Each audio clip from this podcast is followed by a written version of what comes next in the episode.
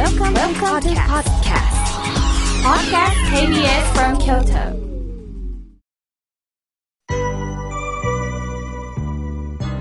さあ、ここからはたくさんの皆様方からのメッセージをいただきました。まずはじめにラジオネーム、しおりんさん。妙慶様、おはようございます。そしてスタッフの皆様、お疲れ様です。ところで毎月1日は、小豆の日ということを知りました。9月1日の新聞で栄養感を知ったんです。備蓄としても適してて、とっても美味しそうです。アレルギーフリーというのがいいですね。また、保存期間も5年に11月にバージョンアップだとか。すごいですね。今は災害が多くなっており、自分の身を守ることが人様の迷惑にならないという時代になりました。私は店頭で見たことがないので、オンラインで購入した方がいいんでしょうかとにかく試してみたいなと思います。秋の気配が来てます。でもまだ暑いですよね。どうかどうか妙慶さん、ご自愛ください。しおりん、ありがとうございます。そうなんです。栄養感は、私は、井村屋さんと検索したらね、ホームページが出ます。そこに、あの、ネットの購入のところがあるので、覗いてみてください。よろしくお願いいたします。さあ、続いての方です。ラジオ一番さん、ありがとうございます。妙慶さん、えー、私は、まあ、いろんな方が妙慶さんの番組で、例えば、体の不自由な方が発信されてる様子を見ながら、いろいろと聞かせていただいております。人は、気の長い人は尊敬されてると聞くんですけれども、妙慶さん、このおはがき読んでいただけるでしょうか？気長に待ちますとのことです。そうですね。あの、本当いろんな方がこのラジオに、えー、投稿してくださっております。えー、ラジオ一番さんは81歳だと書かれております。いろんな経験をされた人生の先輩ですよね。だからこそ、えー、年下の方にも、生きてきたいろんな経験を踏まえながら、あの、やんわりと伝えるということをね、ぜひなさってください。ありがとうございます。さあ、続いての方です。えー、メールをいただきました。ラジオネーム、山あり、谷ありさん、ありがとうございます。妙慶さん、おはようございます。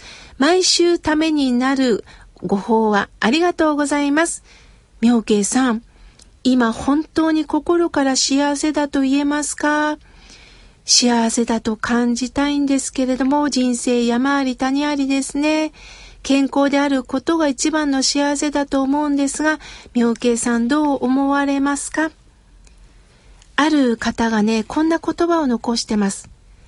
健康が一番と思った時には、私は苦しかった。でも、健康よりもっと大切なことがあると知った時に、私は楽になったっていう詩を書いておられる方がいるんです。私たちはね、健康が一番、一番、もちろんそう思いたいです。しかし、もし、病気になったり、事故に遭ってしまった時に、その一番と思ってるものが取られた場合、皆さんどうしますか？そうではない生き方があるんだよと教えてくれるのが、この阿弥陀さんのお導きです。私は心から幸せだとは思っていません。幸せっていうのは日によって変わるからなんです。人間の心っていい加減なんですよね。そうではなくって、ありがたいなーっていつも思っています。あることが難しいと書いてありがたい。先日ね、ある出版の方とね、原稿のやり取りをしてたんです。まあ、それはそれは厳しい方でね、今まで言われたことのないような厳しい言葉を言われました。へこんだんです。でもね、やっぱ日にち薬ってよく言ったもんですね。その時は落ち込んだんですが、2、3日経ったら、これがありがたいんやなと思いました。よくぞ言いにくいことを言ってくださったな。そして書くことによってより深みが出てきたなと思ったんです。ですから、いいことも自分にとって辛いことも、それは一つ一つ何かきっかけをくださることなんですね。ですから、健康でありたいです。しかし、一番と思うんではなくって、たとえ病気になっても、たとえこういう体になっても、こうして今日生きてるんやな、ありがたいな、そんな気持ちでね、これからぼちぼちとね、生きていきましょう。ありがとうございます。さあ、続いての方です。三夜草さん、ありがとうございます。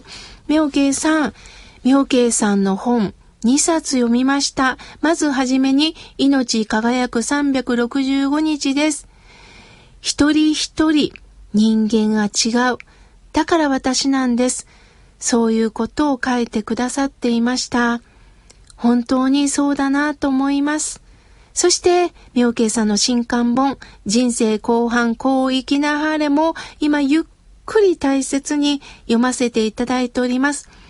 特に98ページの仏寺に立つというお言葉、この立つが樹木の樹なんですね。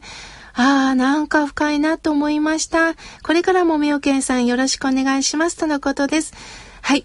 親鸞上人は自分の力で自力で立てとはおっしゃってないんですね。大地に根を張って、そして木というのを皆さん想像してください。太陽の光。だけども、太陽の光だけを当たらない時もありますよね。雨に遭う時もあります。するとその時には根をどんどんどんどん伸ばしていきましょう。そして自分の出番を待てばいいんです。必ずいつか花が咲ける。ですから樹木の樹を親鸞上人は私たちにね伝えてくださいました。ありがとうございます。まだまだたくさんのメッセージをいただきましたが、次回紹介させていただきます。そこで河村明慶の心が笑顔になるラジオ、番組の公開録音を行うことが決まりました。今回の公開録音は KBS 京都が開催するイベント、京都岡崎出会い生き生きパーク2019カタツムリな心の特設ステージで行います。会場は京都市左京区の岡崎公園です。平安神宮の鳥居の近くです。今回の公開録音は9月29日日曜日午前11時頃から行います。入場はもちろん無料。また、お申し込みも不要ですので、ぜひお気軽にお越しください。9月29日日曜日は KBS 京都京都岡崎出会い生き生きパーク2019カタツムリな心を開催する岡崎公園へぜひお越しくださいね。皆様のお越しをお待ちしております。